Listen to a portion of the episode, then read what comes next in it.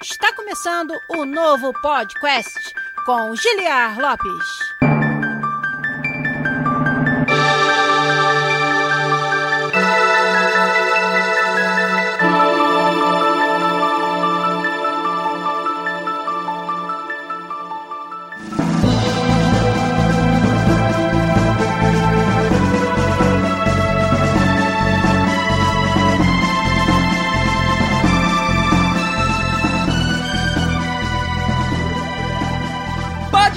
Podcast na área, galera! Estamos de volta mais uma vez nesse que é o único podcast onde você conversa em português com profissionais da indústria de games internacional. Eu sou o Guilherme Lopes, designer dos games da série FIFA aqui na Electronic Arts em Vancouver, no Canadá, e hoje estamos trazendo para vocês mais um episódio da nossa série Co-op onde a gente recebe um convidado especial para conversar com a gente, para falar sobre a sua carreira, para responder as perguntas de vocês aí no chat. E hoje nós estamos recebendo aqui o Everton Vieira, que é Chief Creative Officer, CCO, Game Designer e empreendedor na Easy Play Game Studio. É um prazer ter você aqui, Everton. Obrigado pela sua presença, hein? Eu agradeço o convite, já. Bastante contente de participar do podcast. Legal. O Everton é nosso amigo de longa data e também um dos pioneiros na indústria de games do Brasil. Vai poder contar muito pra gente sobre a sua trajetória aqui e, como eu falei, responder perguntas de vocês que seguem a gente aqui no Twitch. twitch.tv barra podcastbr. Quem tá ligado aí do nosso canal não perde uma live de gravação no domingão aqui. E já vou ler o nome de vocês que estão nos ajudando na live de hoje. Ó, a galera que já está participando, o Bernardo com vários R's e vários N's, a Lu Cecil, o Rutuski, o Emanuel Rutuski, o Marquiori Matt, o Morlock, o Animus HC, o Badaró LP, isso mesmo, Luca do Badaró, deve ser ele, o Dronzer Gamer, o Zazambuja Art, o Akio Ramada, tá sempre aí também, o Sr. Cevada, nosso querido contribuinte lá da pasta de pautas do podcast no Discord, o Bruno Pizol, que até assinou o Twitch Prime pra gente, muito obrigado mais uma vez, o Matt Rio 95, o Matheus, o Berg Boss, o Adriano Pepaula, o Zabuzeta, nosso editor querido, tá aí, que ele sabe que essa bananosa vai estar no colo dele mais tarde. Bom, galera, com certeza, o Guri de AP, também de longa data, nosso ouvinte, o Game no Pote, o Elton Cruz, o Rafa SB12, que participou também bastante semana passada, e toda a galera aí que sempre nos ajuda. Então, a gente não vai perder mais tempo aqui, eu quero aproveitar bastante a gentileza do Everton de estar aqui com a gente participando do episódio para explorar muito a sua carreira, suas histórias na área de games e também dar oportunidade para vocês que estão aí no chat de interagir com a gente. Então, vamos começar aqui o trabalho do episódio 336 do podcast. Vamos lá.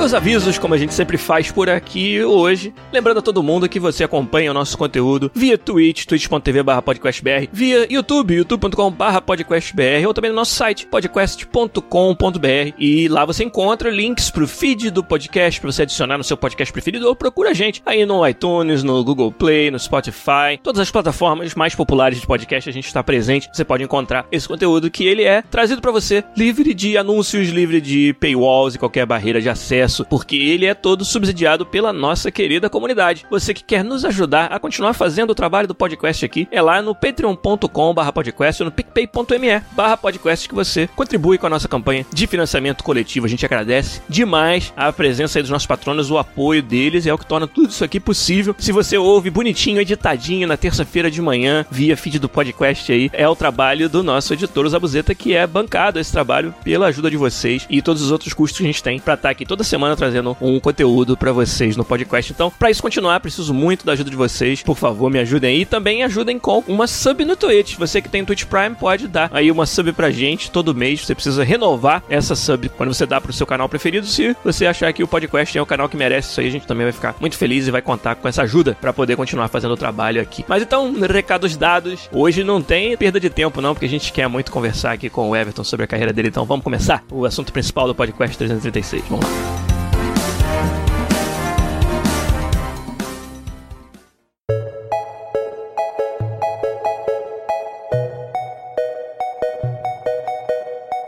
Everton, vou pedir, como de praxe, é você contar um pouco pra gente da sua história na indústria de games, como que você chegou hoje a ser o CCO e sócio fundador da Easy Play Games. Se não me engano, em Pelotas, no Rio Grande do Sul, tá certo? Não? Nasceu em Pelotas. Contar um pouco da história aqui. Já, já não estamos só mais lá. Olha aí. Bom, eu comecei a interesse por jogos desde cedo, jogando meu Phantom System lá. Olha aí.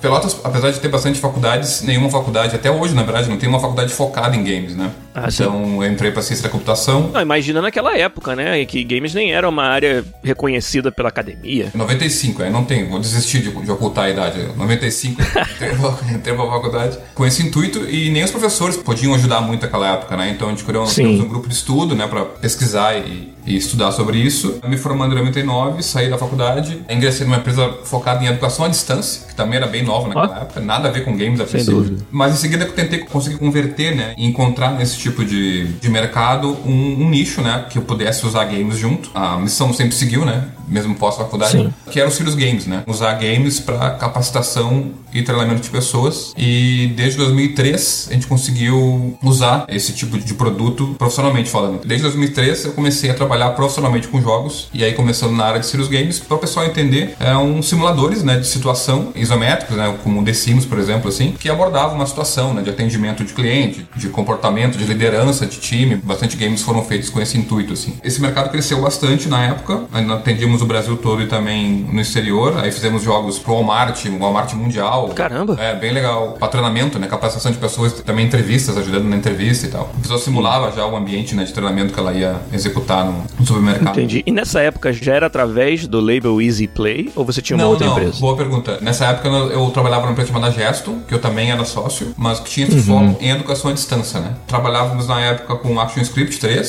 o Flash, né? Nós criamos um motor chamado Ludus, até demos um nome porque mereceu, deu muito trabalho. Sim. Um motor isométrico que facilitasse esse tipo de criação de games, né? Pra esse tipo de jogo, né? Aí fizemos vários jogos para Boticário, Banco do Brasil, falei Walmart, mas todos focados em capacitação, em treinamento. Não era né, a minha intenção, não, não queria seguir isso na minha carreira, foi só uma forma de encontrar games, né? Em uma área que eu tava, estava no momento. E aí em 2009 tivemos a ideia de fa- realmente fundar a Easy Play com foco em entretenimento. Eu Ah, saí sim. da Gesto, saí da sociedade sociedade e junto com mais dois colegas, também oriundos da mesma Gesto, é, Sim. fundamos a Play com foco em entretenimento. Como é muito comum no Brasil, começamos com serviços, né? Adver Games, né? Vários episódios do podcast já abordaram isso, né? A própria Kids, que é bem conhecida aqui do Sul, também andou por esse mercado. Uhum. Fizemos isso até 2014, mais ou menos, e aí começamos a realmente fazer o que a gente queria fazer, que é lançar nossos primeiros jogos, bem focado no mobile, né? No mobile. Free to play também. Aí o Rodrigo, que participou episódios atrás, comentou um pouco aí sobre é, o Mundo Canibal Apocalipse. Sim. Um serviço, né? Demandado pela Hoplon, mas também um jogo próprio, porque foi um game todo desenvolvido pela Easy Play, com a produção, né? Da Hoplon e tal. Então foi a partir daí que a gente começou a... Aproveitou o embalo, né? Do jogo de PC para começar os nossos jogos próprios. E desde então focamos em free to play, em mobile free to play. Hoje migramos um pouquinho nesse nicho, né? Que é dentro do free to play, que são os hyper casuals. Vou querer debulhar cada pedaço do que você falou, porque de fato uma história impressionante. Uma das coisas muito interessantes que você falou, Everton, que eu acho que todo mundo que empreendeu, principalmente as empresas pioneiras no Brasil, tem essa característica, é que você nem sempre, ou quase nunca, na verdade, começa desenvolvendo aquilo que você quer. Mas você encontra um nicho de mercado com o qual você possa se manter, ganhar uma experiência que, ainda mais na nossa época, quando a gente começou, me identifico muito porque a gente é muito da mesma época, assim, em tudo que você contou. Uma experiência que era raríssima de você obter e a duras penas você tinha oportunidade de aprender de fato a começar e terminar projetos, né? Então você falou, por exemplo, desse primeiro empreendimento onde vocês trabalhavam com jogos sérios. Por exemplo, na história da Paralelo Computação, que foi o meu pequeno estúdio no Rio, a gente tinha um setor de projetos de arquitetura, onde a gente fazia maquetes eletrônicas em 3D. E aquilo ali não era o objetivo da empresa, mas era uma forma de você ter algum tipo de receita que pudesse bancar a pesquisa e desenvolvimento, que de fato era isso que a gente fazia, era pesquisa e desenvolvimento, né? Só que numa empresa privada pequena, uma startup, numa época onde até dinheiro para startup, ainda mais na área de games e tecnologia, era algo que era quase impossível conseguir. E aí todas as histórias que eu ouço dessa época colocação bem dessa forma, de encontrar esse nicho. Então, para quem tá começando agora, por exemplo, se você pudesse falar um pouco sobre quão importante é você não estar tá preso naquele tipo de produto que você quer fazer, mas sim algo que te permita chegar lá em etapas. Como é que foi, em mais detalhes, isso para você? Hoje é até bem comum, né,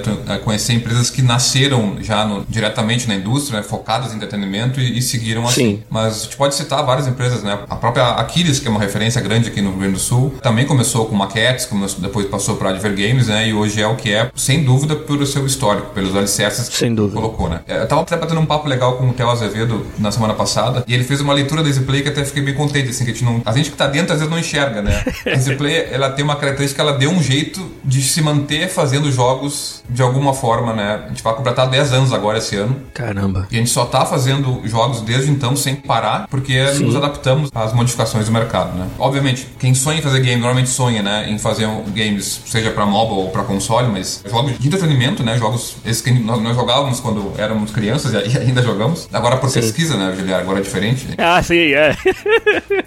Aquelas 30 partidas de FIFA no fim de semana, Exato, é só pesquisa. É QA, isso é QA, na verdade. Eu sempre fiquei muito realizado porque Adver Games, jogos de educação, eram jogos. Eu estava fazendo sim. jogos e isso sempre me motivou, me, me manteve sempre engajado, né? A gente que, que lida com empresa é um desafio gigante, porque a gente fica só 10% talvez do nosso tempo dedicado ao que realmente né, é específico da indústria de jogos, o resto todo do tempo é uma indústria normal, uma empresa normal, né? Suas tarefas enfadonhas né, no Brasil ou em qualquer lugar, na verdade. Então uhum. acho que isso é uma leitura bem legal, assim, que foi feita, que a gente sempre deu um jeito uhum. de fazer games, seja que tipo de game for, né? E hoje eu, particularmente, estou muito realizado com o nicho que nós escolhemos fazer. Uhum. O Hypercasual ele tem um pouco essa peculiaridade que são ciclos muito rápidos, né, de produção e, e desenvolvimento, assim. Então, isso é uma coisa que é verdade que se fala na indústria, que quando tu completa todo um ciclo, ou seja, tem a ideia, concebe, desenvolve, testa, pule e vê o jogador jogando e aquilo que te motiva, isso te dá um XP gigante. Nossa. O Hypercasual consegue acelerar, consegue fazer um cheat nesse ciclo Entendi. e te dá isso de forma bem mais rápida. É claro, há dois anos atrás era um tipo de jogo muito simples, né? Ainda segue um jogo simples, na verdade. Aí ele foi ganhando profundidade com o tempo e hoje é realmente uma, é um nicho que a gente tem bastante satisfação de estar fazendo isso agora. Por total Entendi. escolha, não foi só uma adaptação né, do, ao mercado. Quando a gente estava se preparando aqui, eu até mencionei que o termo jogo hiper casual, hyper casual, como você está dizendo, não é algo que a gente tenha citado aqui no programa antes. Então até ia pedir para você fala um pouco mais do que, que é um jogo mobile, hyper casual no mercado de hoje, onde a EasyPlay decidiu se concentrar. O hyper casual nasceu mais ou menos em 2017, mas até hoje ele, ele é um termo novo, é um mercado novo, é um mercado em modificação, em mutação, mas ele é basicamente um free to play, mas ele é baseado somente em somente em propaganda. Para conseguir fazer ser um produto lucrativo, ele tem que ser muito viral, tem que atingir muitas Sim. pessoas, nicho nem pensar, né? E com uma quantidade de ads bem excessiva, que muitas vezes até se for mal aplicado, acaba né, depreciando até o, o próprio produto. E sendo muito viral, tendo, sendo jogado por muita gente, ele consegue fazer a volta, né? Ou seja, eu mostro ads numa quantidade que me dá uma receita. Uma receita de ads vocês devem imaginar que é uma coisa muito reduzida, é, são é. centavos né, de, de, dólar por milhar né, de Sim. visualização. O Facebook é uma ferramenta fundamental para esse mercado ter existido, então toda a campanha é feita ali. Todo usuário de Hyper Casual é todo não, mas a grande parte é comprado, é user acquisition, né? Tu paga pela campanha e converte aquilo em downloads. Como o jogo é, é tão popular, né? Tão fácil de jogar e tão fácil de ver um vídeo e querer jogar aquilo ali, que é o CPI, né? Que é o custo por instalação, acaba sendo muito baixo e a média de ads visto compensa o valor investido e aquilo vira uma mini máquina de dinheiro, né? Que tem o seu, obviamente, o seu tempo de vida curto, mas resumidamente falando, aí até pela parte de negócio primeiro, no Hyper Casual, o mercado Hyper Casual nasceu desse alinhamento de astros aí, né? Que, que é um jogo ser muito viral, fácil de entender, que eles chamam de YouTubeable, né? YouTubeable. Fazer um vídeo dele e as pessoas querem jogar só vendo o vídeo tal. É mais ou menos aí. Sim, muitas características do hiper casual geram uma forma, vamos dizer, diferenciada, meio tangente de você planejar e executar projetos. Por exemplo, tudo que você descreveu, me parece que para você ter sucesso nesse nicho, você precisa não só de apostar um ou dois produtos, mas de ter um pipeline de jogos com essa característica prontos para quando um tá começando a cair, o outro substituí-lo e com isso você conseguir perpetuar esse ciclo, porque afinal de contas, até por uma característica do gênero, são jogos que vão ter uma vida útil bem definida, né? Você dificilmente vai encontrar um desses jogos que vai durar para sempre. Dentro da EasyPlay, vocês tiveram que mudar a forma de planejar projetos no tempo para considerar isso também? Como é que, que isso mudou a sua forma de planejar o portfólio da empresa? Nós vimos, né, de free-to-play, jogos grandes, inclusive jogos até de multiplayer Sim. e tal, com live ops, né, com, ou seja, o jogo sendo alterado constantemente, mensalmente, né? Uhum. E, sim, tivemos que realmente reformular todo o processo para que isso fosse viável. O Hyper Casual é muito específico, ou seja, ele é um, um recorte e uma visão diferente do mercado. Mas uhum. um Hyper Casual é um excelente começo para um casual. Todo o modelo de produção que nós temos hoje, que vem desde pesquisa de público-alvo, pesquisa de tendências, então a gente tem que ter uma ideia muito polida, encaixar ela bem, que seja um tema viral, que as pessoas só vendo um, um screenshot do jogo entendam o que, que, o jogo se trata. Às vezes o ícone do jogo. Exatamente. O nosso primeiro hit, que é o Defuse the Bomb, uhum. nasceu de um ícone. Um Sim, ícone foi capaz de vender aquela ideia que é pegando uma bomba para desarmar com instruções e tu procurando onde estão os, os fios, os botões, os, os switches e tal. Isso numa imagem vendeu a ideia, né? Isso não é tão específico do Hyper. Tanto que nasceu o Hybrid Casual, que é um Hyper inflado, que hoje é o. Os nomes não acabam. O Arc Hero é um jogo que levanta esse estilo, né? De game, que é um jogo que nasceu Hyper, mas ele foi crescendo, crescendo, e hoje, se tu olhar, ele é um, um casual normal. Mas ele nasceu Hyper, ele conseguiu ser aprovado, né? Constantemente. E sem o risco, né? De criar um casual de um ano de trabalho, de um ano de produção, e ele não encaixar depois. Sim, apostar tudo num projeto desse tamanho e não encaixar. Então, o processo Sim. de Hyper ele é muito, muito benéfico para a indústria de forma geral, né? A gente tem muito contato com as universidades aqui né, da região do Vale dos Sinos, e eu prego muito isso sempre quando eu converso nos cursos, né? Com os professores ou com os alunos. Hyper Casual é um excelente começo para quem quer começar a fazer, né? É quase um, um Guitar Hero, né? Para quem quer, quer aprender hum. a tocar guitarra, né? é o Guitar assim. Hero do desenvolvimento de game. Inclusive, essa mensagem é muito importante para muita gente que nos ouve, Everton, que às vezes pergunta sobre começar na indústria, se espanta, né? Ou cria até mitos na cabeça sobre, não, mas é muito difícil, é tudo muito grande, é para eu fazer um jogo vou levar anos. E muitas vezes, como você falou, você ter um, um nicho de mercado que favorece a rápida iteração em projetos é um crash course de começar e terminar projetos que é muito importante para você adquirir essa experiência, principalmente no começo, né? Tu ganha uma, uma, experiência que não tinha como ganhar antes, né? A experiência de completar um projeto, ver o público jogando, leva sim. anos. E o Hyper Casual te dá isso em alguns meses. A parte game designer, né, da minha formação, se encantou por esse ciclo, assim, mais, claro. mais curto, né? Eu tenho várias perguntas já para fazer também com relação ao papel do designer e do diretor criativo num arranjo como esse, mas a gente chega lá. Porque eu queria, na verdade, enquanto a gente está falando sobre pipeline de produção, portfólio, etc., queria te perguntar, isso é realmente uma ignorância da minha parte, eu não sei, então você pode me corrigir se estiver errado, mas é o caso, quando você trabalha em projetos hipercasuais, de você, às vezes, desenvolver um número grande e colocar no mercado o mais rápido possível, às vezes com uma quantidade de features reduzida, para ver qual deles vai pegar e nesse investir em um suporte maior? Ainda é assim que funciona ou eu tô defasado nesse sentido? Não, não ainda funciona. Acho que a abordagem vai, vai se manter a mesma. As ferramentas mudaram, tem alguns recursos novos, mas é mais ou menos por aí. Mesmo sendo um ciclo curto né, de produção, a gente não arrisca em uma ideia que pode não dar certo. Né? O mercado está usando muito uma técnica agora chamada Video CTR, que é o vídeo CTR, né, de click rate. Então tu cria um uhum. protótipo tão simples que nem um jogo é. Ele é feito para gravar um vídeo daquilo ali. Ele está uhum. polido, é um vertical slice do que o jogo seria visualmente em a sua mecânica e a gente testa só o vídeo. O processo começa aí sempre, né? Começa em um vídeo e uma campanha de Facebook. Então a gente nós testamos só o vídeo para ver se o usuário tem interesse naquele tipo de gênero ali, né? Essa, essa técnica gerou depois todo um mau uso, que é hoje desses vídeos falsos de jogos. Então o usuário vai clicar num jogo e não clicar que é outro e tal. Mas nasceu aí, né?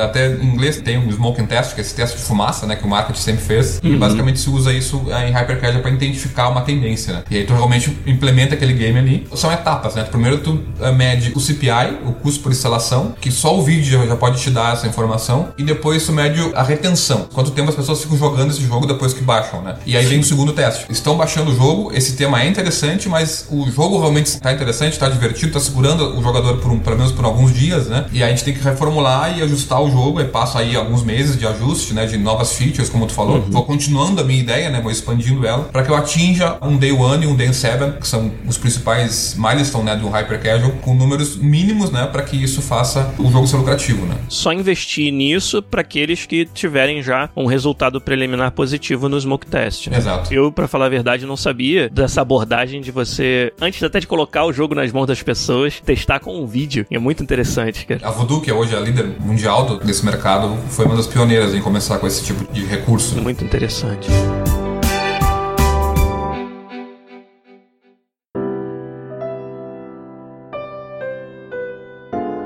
Então, Everton, fala pra gente uma pergunta mais de cunho prático, né? O senhor Cevada está participando bastante do nosso chat aqui, perguntou se der para isolar um projeto separado do outro, porque eu tô entendendo que é um pipeline de produção, né, que vocês têm na Easy Play, mas qual que seria o tempo médio de desenvolvimento de um jogo hiper casual, vamos dizer, um que passe por essa primeira fase de smoke test? Quanto tempo leva para você fazer um full launch no mercado? E quantas pessoas estão envolvidas também? Bom, primeiro fazer um, um resgate sobre a informação que eu pulei lá. A Play nasceu em Pelotas, né, com office presencial. Nós ficamos lá mas até mais ou menos 12 pessoas até o final do ano retrasado. Eu me mudei aqui para Novo Hamburgo, já com a intenção de abrir um segundo estúdio, né, da Isa aqui bem no meio das universidades. O Sul sempre foi bom nessa questão, né, de, de academia, né? A Unicinos, que é a primeira universidade de games do Brasil, é aqui pertinho, São Leopoldo. A Fevale aqui em Novo Hamburgo. Em Porto Alegre tem a PUC, né, a Uniriter, tem várias universidades que têm é, curso de jogos há bastante tempo até. Então a gente já veio para cá com essa intenção de ampliar, né, o estúdio. Hoje nós estamos em torno de 16 pessoas. Um pouquinho antes da pandemia, né, nós já vimos tomar a decisão de experimentar o home office por vários motivos. Já estávamos bem adaptados quando se precisou, né, ter essa, esse recurso. Então, o Play hoje nós trabalhamos com times. Cada time basicamente composto por um programador, um artista e um game designer responsável por essas ideias, né? Então, um vídeo é feito em torno de, de alguns dias só de trabalho, 3 a 4 dias de trabalho. Tão rápido assim, Everton? Tem estúdio Caraca. aqui no sul, uh, Giliar, que faz dois por dia. Caraca. Que é o pessoal da Clap Clap ali.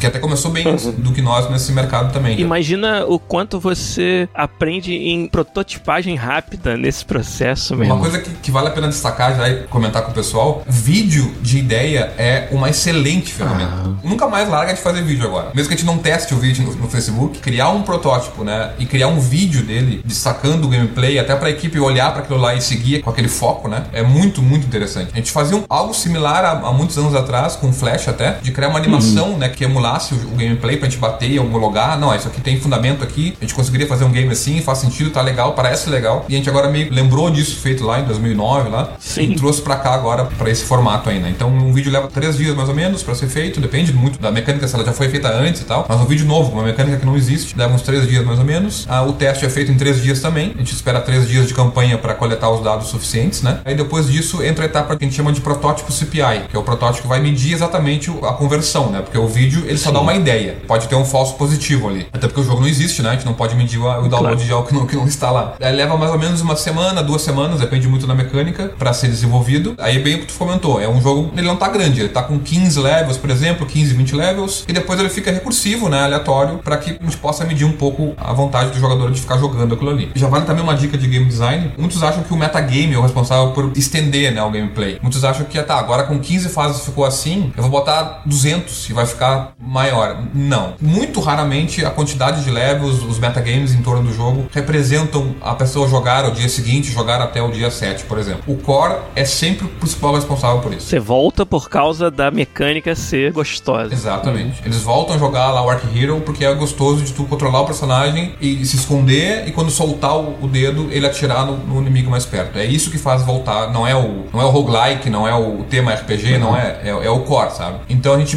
modifica o core, deixa, tenta deixar ele mais gostosinho, né? Que é um termo que a gente usa muito aí. bom de jogar, o juices ali e tal. Aí não tem muita média, Juliara. Tem jogos que. O Defuse the Bomb, por exemplo, que é o nosso primeiro jogo lançado mesmo, ele levou três meses para ser polido. E na verdade, ele foi lançado assim e não parou o polimento. Todo Sim. mês tem uma versão nova, toda semana até às vezes tem uma feature relevante. É experimentando, né, tentando fazer o usuário permanecer jogando por mais tempo, dando mais artifícios, né, mais recursos para ele se, se divertir ali, né. Eu diria assim, ó, três dias pro vídeo, duas semanas pro protótipo, CPI, e depois com os dois números são bons, aí leva dois, três meses talvez de polimento para tirar leite de pedra, né? Chegar no máximo do potencial daquele game ali. Porque qualquer bom número, né, em um mês, tu não vai, tu vai desconfiar que dá para melhorar mais ainda. Tu segue melhorando, né? Pelo menos três meses. Interessantíssimo, cara. Uma outra dúvida que me surgiu ouvindo você falar: ainda existe também essa prática de lançar em alguns mercados, geograficamente falando? Ah, vamos fazer um teste no país tal e tal que a gente acha representativo do todo e só lançar para o mundo inteiro quando chegar nessa segunda fase de polimento? Ainda se faz assim? Sim, os vídeos CTR e o, o protótipo de duas semanas lançados sempre iOS e Estados Unidos, sempre. Testado no maior mercado Sim. de todos, no principal device, na principal plataforma.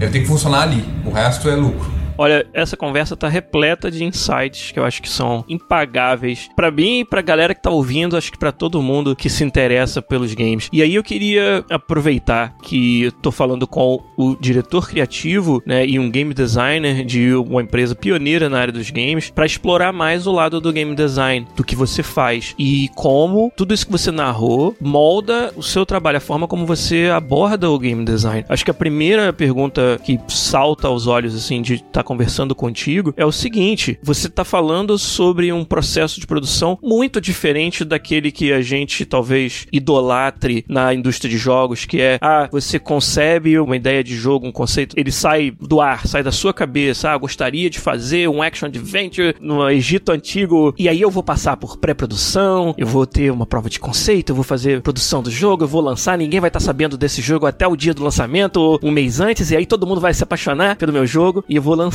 E a gente tá numa realidade do mercado e da indústria já tão mais evoluída do que isso e com tanto mais ferramentas que o designer usa. Eu queria que você falasse um pouco como que é pro seu trabalho lidar com essas outras preocupações. Você falou de aquisição, retenção, são todos indicadores não mais de sucesso do projeto depois que ele foi lançado, mas de se esse projeto sequer vai sobreviver, vai, vai, vai continuar. E como é que é incorporar isso, né, dentro do trabalho do designer? Conta um pouco pra gente sobre isso. Nós temos a, a Luciana, que ela é especificamente voltada para analytics. Sim. Ela é uma game designer voltada para leitura de dados. Por exemplo, a gente está desenvolvendo um game de luta, né, de Kung Fu, ele passou né, pelo potencial de ideia, depois passou pelo teste do CPI e agora está na, etapa, inclusive, né, pode não vir a ser lançado, está na etapa de tentar deixar uma retenção adequada ali, né, para que a conta depois feche. Primeira coisa que a gente vai analisar nessa etapa desses dois, três meses é, por exemplo, o funil do usuário. Como é que, que os usuários fazem, né, desde que começaram a jogar. Então tem coisas bem grosseiras que é muito difícil, mesmo com QA, levantar. Só o analista conseguiria nos, nos dizer isso, né? Por exemplo, quase 20% das pessoas estavam desistindo no level 2. No início, gravíssimo de dificuldade do jogo. Como a equipe Sim. tá toda testando o jogo diariamente, tu não tem como tu te, né, te isentar do teu skill. Acho o jogo fácil. E pegar um, um tester novo, isso é, quase não existe. É muito difícil, logisticamente falando, ter uma equipe de teste isenta, né? Mesmo a Hoplon, né? Que tinha uma equipe muito competente de QA, não consegue, né? Por exemplo, lá no, na sexta rodada de teste do Apocalipse,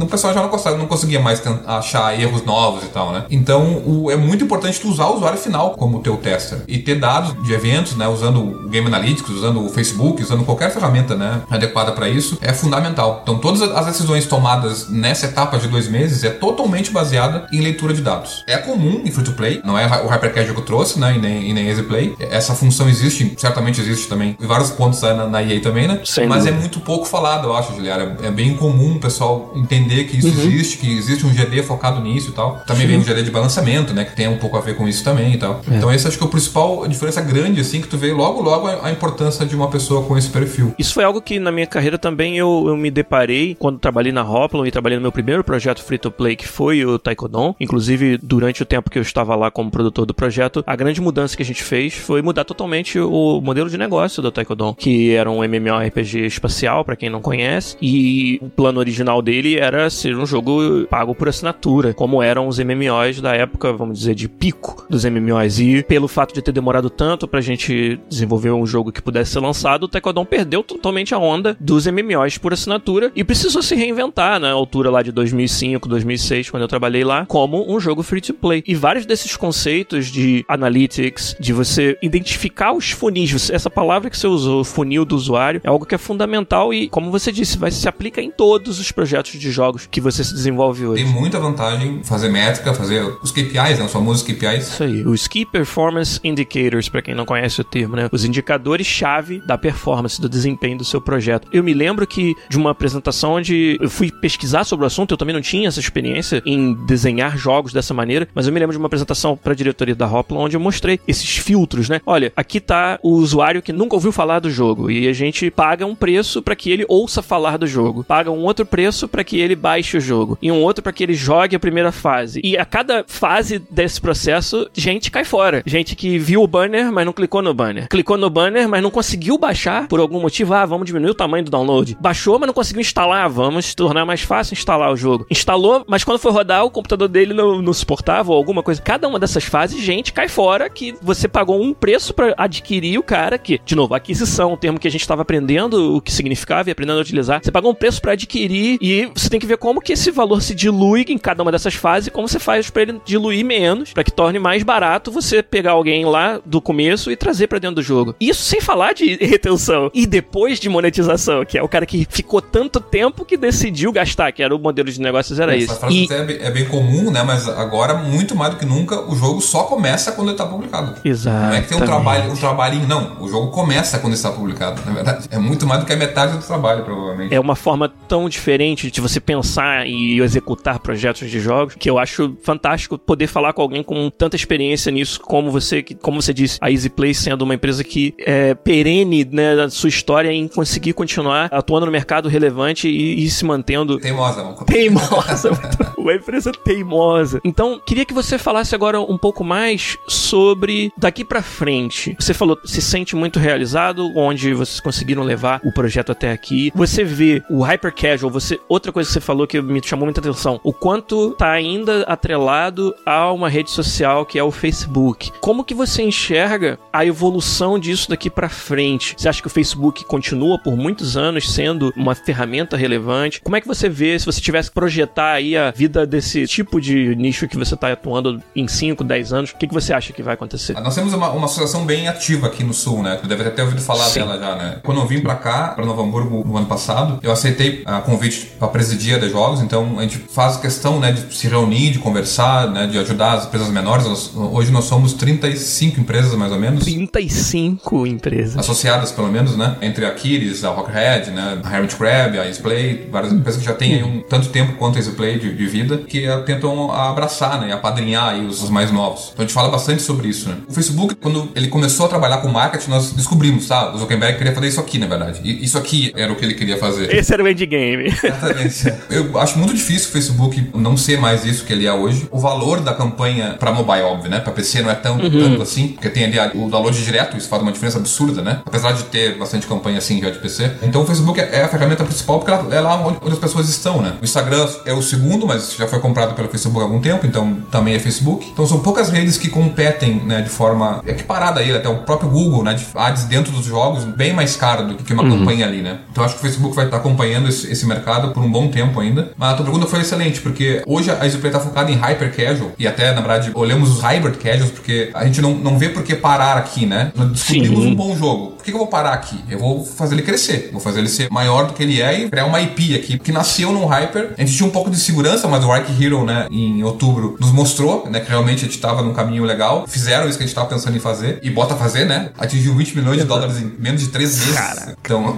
dá pra provar bem que funciona aquilo ali. O caminho acho que vai ser esse, assim, multiplataforma, acho que é a palavra principal do futuro do mercado aí. Modelos de negócio diferentes, assinatura, né, streaming. O game dev hoje tem que se preocupar em criar um game pra geladeira até, se for, sabe? Ele tem que criar um game divertido e depois distribuir esse jogo na maior quantidade de plataforma, na maior quantidade de modelos de negócio. A Luísa que conversou faz pouco aí com vocês, trabalha na Hermit Crab, que é um parceirão nosso, uma empresa irmã Sim. da Easyplay, e eles têm esse modelo de distribuição também. Então, o Defuse the Bomb, no mesmo momento que ele emplacou como hyper casual, a gente brinca, né, que a gente casualiza os jogos também, então a gente, nós casualizamos ele, demos um pouco mais de significância para aquela mecânica de só desarmar as bombas, e lançamos em outras plataformas também, como o Premium, por exemplo. Sim, olha Eu sugiro muito que o pessoal pense nisso, né? Criar o game. Tem um pouco dessa questão da, de um termo talvez ruim, né? De descartar as ideias, de botar fora o que não funcionou. Mas ao mesmo tempo que tu faz isso, tu tem que valorizar muito o que acerta, né? Então tem um certo desapego que sempre teve que existir, agora ele só está formalizado, né? Tem que ter um desapego para ideias que não funcionaram, mas aí tem que ter o amor maior, talvez, pelas que funcionaram, para que tu siga fazendo aquele jogo, trabalhando com ele, né? dando atenção, ele crescendo e tu distribuindo para plataformas diferentes. Gameloft agora com uma plataforma gigante de mobile também nascendo bem forte. E sempre quando nasce uma plataforma, nasce como se fosse um, um mundo à parte, né? Poucos jogos, muita gente, que é o modelo mais aquecido, né? Então acho que esse é o principal vislumbre, talvez, aí do mercado, é estar preparado para os modelos de negócio, para as plataformas diversificadas. Quem não olha para o mobile hoje tá perdendo, vai tropeçar, vai ter problema grave, assim. Pode seguir com foco em PC, pode seguir com foco premium, se for o caso, né? Que é muito peculiar para o desenvolvedor. Mas cogita o mobile. Não são coisas exclu- excludentes, não, uma coisa da outra, né? Muito bom. Teve algo que você disse aí que é uma mensagem importantíssima, na minha opinião, principalmente pro designer que tá começando. Para mim, sempre é um sinal de senioridade no papel do designer quando você chega num ponto de poder falar sobre o design dessa forma objetiva como você falou. O desapego às ideias, a coragem de matar as ideias que não estão dando certo cedo. Isso para mim é um sinal de maturidade que eu, eu sempre tento passar pro pessoal que nos ouve. Se você é um game designer, você vai abraçar o desafio de fazer o design de um jogo que se encaixe nos modelos de negócio e que trabalhe para favorecer o resultado que o projeto precisa ter e não aquela postura de que eu sou o designer, o jogo tem que ser do jeito que eu penso e pronto, sabe? Eles não entenderam meu jogo ainda. Exato. Na Hoplo teve uma reunião que ficou famosa no lore da empresa, onde a frase que foi dita durante a reunião por um designer foi: Ah, não, o nosso público não está preparado para o que nós estamos fazendo. Cara, se o seu público não está preparado ou ainda não entendeu né, a sua ideia, desculpa aí te dizer, mas acho que você devia fazer algo a respeito, mudar essa ideia. Eu acho que precisa de um, certo grau de maturidade na posição para você se dar conta disso, de que não é algo que te faz ser um designer, vamos dizer, vendido quando você atrela o que você faz a o que o mercado precisa, ao modelo de negócio. Pelo contrário, é o maior desafio da nossa profissão. É ainda conseguir executar a nossa nossa visão criativa e atender a cada um desses preceitos. E eu acho fantástico não só toda a experiência que você compartilhou com a gente, mas os hyper casuals como uma oportunidade de fazer isso muito rapidamente, de ganhar um XP absurdo nessa área muito rápido. E nem precisa acertar, é né? Até porque acertar não é uma, um evento tão comum, né? Mas o processo de fazer é muito, muito valioso, assim. O Sr. Cevada comentou sobre o jogo produto, né? Uhum. Uma coisa que eu procuro conversar muito, assim, porque tem muito essa,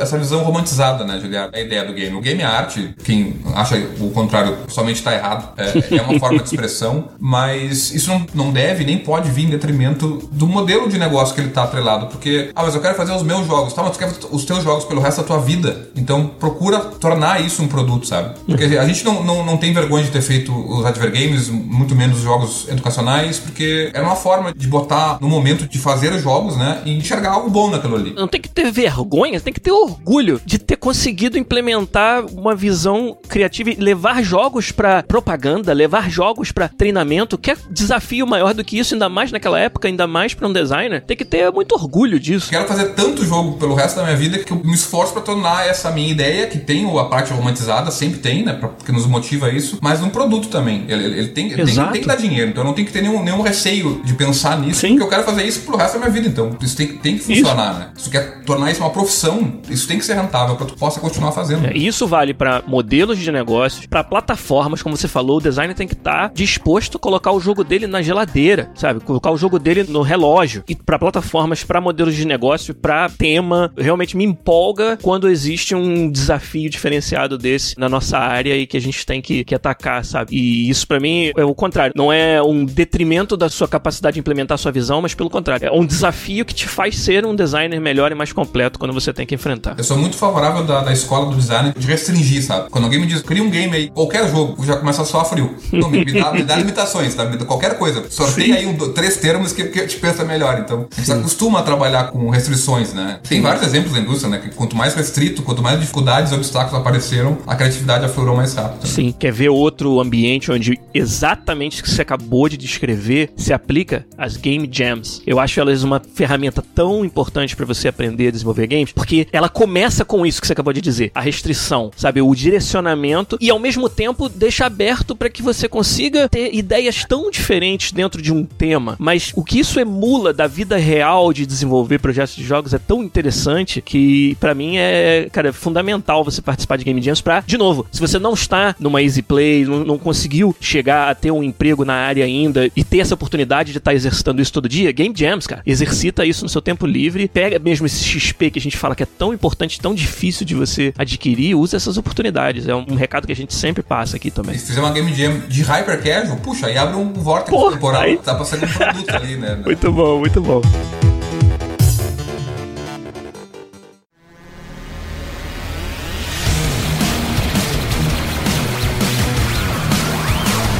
Então é isso, pessoal. O Everton veio aqui e falou, cara, com muita propriedade de um estado da arte dos games, em particular dos jogos hiper casuais, usando aí como pano de fundo toda a experiência dele da Easy Play, que eu espero que tenha sido tão inspirador para vocês e tão informativo e tão importante para vocês como foi para mim em particular conversar com ele aqui. Tomara que vocês saiam daqui com essa ideia de que, bom, primeiro, olha aí a prova de que é possível, né? Olha quantos anos aí de estrada o Everton vem trazendo a Easy Play tá na, no mercado, se mantendo relevante, se mantendo em pé e agora como você disse, né, Everton, fazendo até um trabalho junto das outras empresas associadas aí do sul do Brasil em ajudar os menores. Então, o caminho, cara, existe e experiência é aquilo que a gente precisa adquirir, oportunidade para isso a gente falou de várias aqui. Então, eu queria agradecer demais, Everton, sua presença, foi fantástico. Me faz perguntar por que que nos trouxe antes.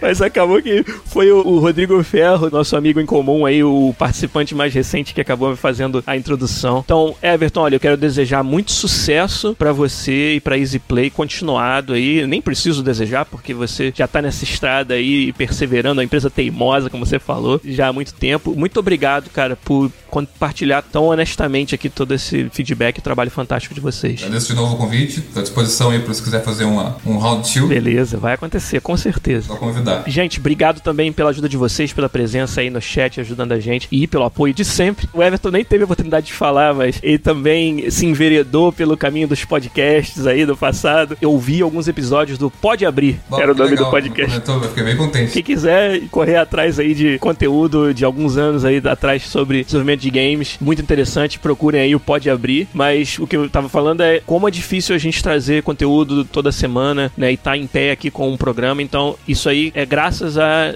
nada além da comunidade. A comunidade é que faz. A gente tá sempre aqui, tá sempre afim de trazer esse conteúdo e nos apoia, inclusive, hoje em dia, financeiramente. Então, queria deixar o meu agradecimento mais uma vez, toda a galera do podcast. Você que ainda não tá no nosso servidor do Discord, tá perdendo várias discussões fantásticas. O Everton tá presente lá no nosso servidor também, até né, no canal Episódios. É, se você quiser fazer alguma pergunta, algum follow-up aí, a gente vai encaminhar com certeza pro Everton, ele pode participar lá com vocês. Quem não conhece o nosso Discord, todos os nossos posts têm um link para ele. Nosso servidor é aberto para toda a comunidade, então convido vocês a participar. E agradecendo então mais uma vez ao Everton, mais uma vez a nossa galera, os nossos patronos e todo mundo que nos ajuda. Mas o podcast fica por aqui e a gente volta semana que vem com mais um programa para vocês. Um abraço e tchau.